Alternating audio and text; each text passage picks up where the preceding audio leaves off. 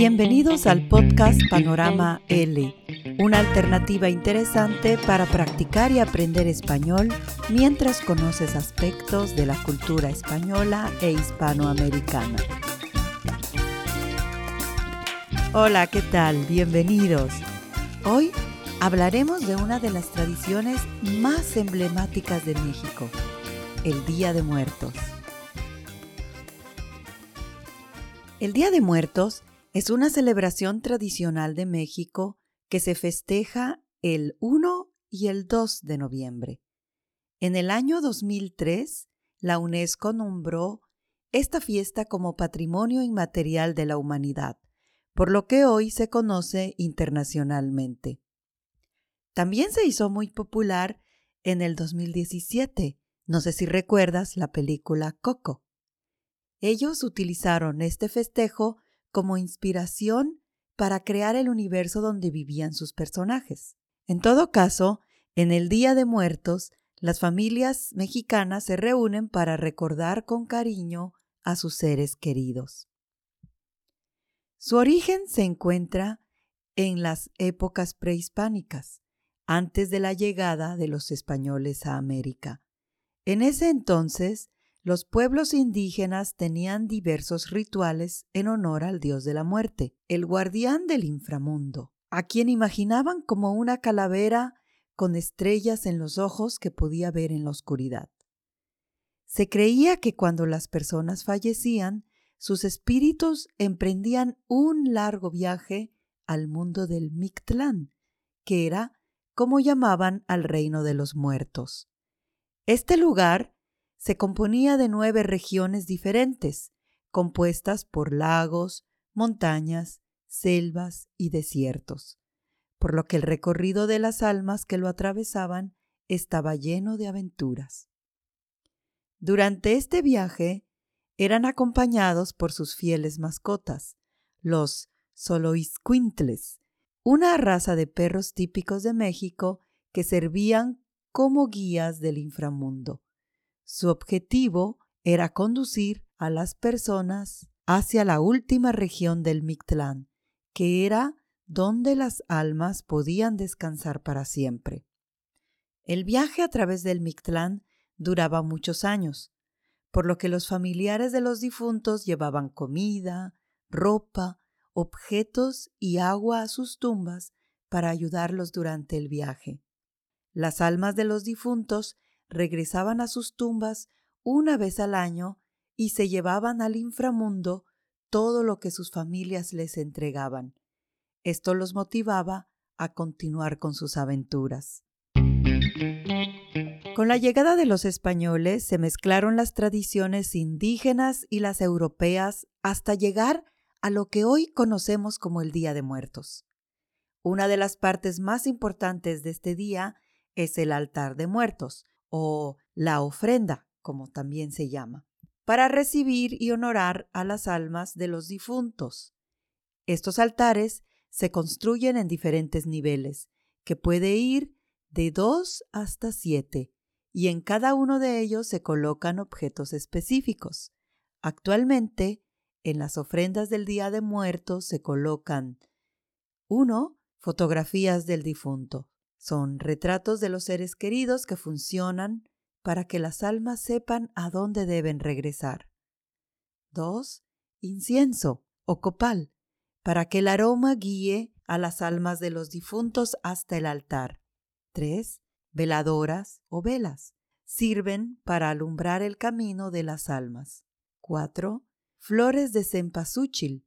Es una flor de color amarillo que aparece en el mes de noviembre se creía que sus pétalos guardaban el calor de los rayos del sol, por lo que pueden servir para construir un camino cálido de regreso a casa.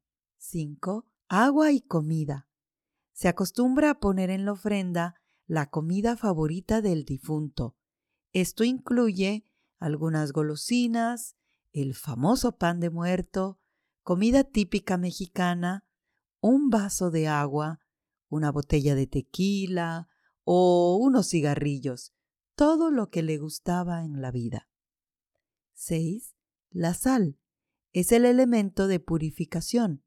Sirve para que el cuerpo no se corrompa en su viaje de ida y vuelta para el siguiente año.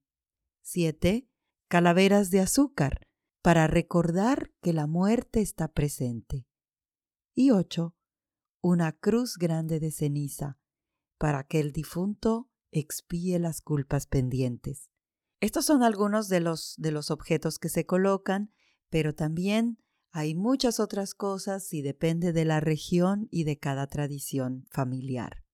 Se cree que los espíritus regresan la noche del primero de noviembre para visitar a su familia. La ofrenda sirve para guiarlos y recibirlos en casa. Ahí podrán disfrutar de nuevo de todo lo que disfrutaban cuando vivían junto a sus seres queridos. Muchas personas aprovechan la fecha del Día de Muertos para visitar a los difuntos en los cementerios. Sobre sus tumbas se colocan flores, comida y veladoras. También hay música, música popular mexicana.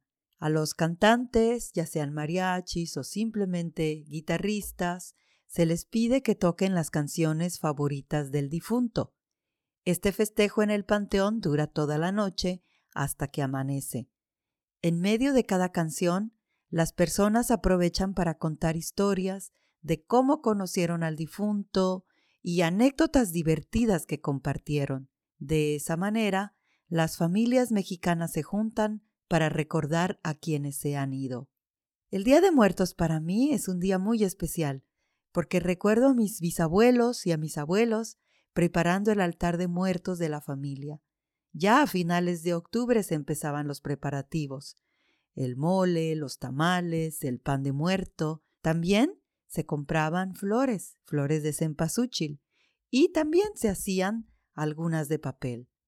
En el altar se ponían todas las cosas que a los eh, familiares difuntos les gustaba. Recuerdo mucho los juguetes para los muertos pequeños de la familia. Por la noche nos íbamos al cementerio con todo lo que habíamos eh, cocinado y nos sentábamos cerca de las tumbas de la familia. Mis abuelos contaban anécdotas de sus muertos y entre risas y canciones pasábamos la noche acompañando a nuestros muertos. Las tumbas llenas de flores y de velas y toda esa música que no podía faltar. Rancheras, boleros, corridos, Compartíamos también la comida y la bebida con los familiares de otros difuntos que estaban cerca, y las conversaciones entre historias alegres y momentos tristes llenaban la noche. Cuando volvíamos a casa, estábamos contentos de haber despedido a nuestros difuntos y llenos de esperanza por el siguiente año.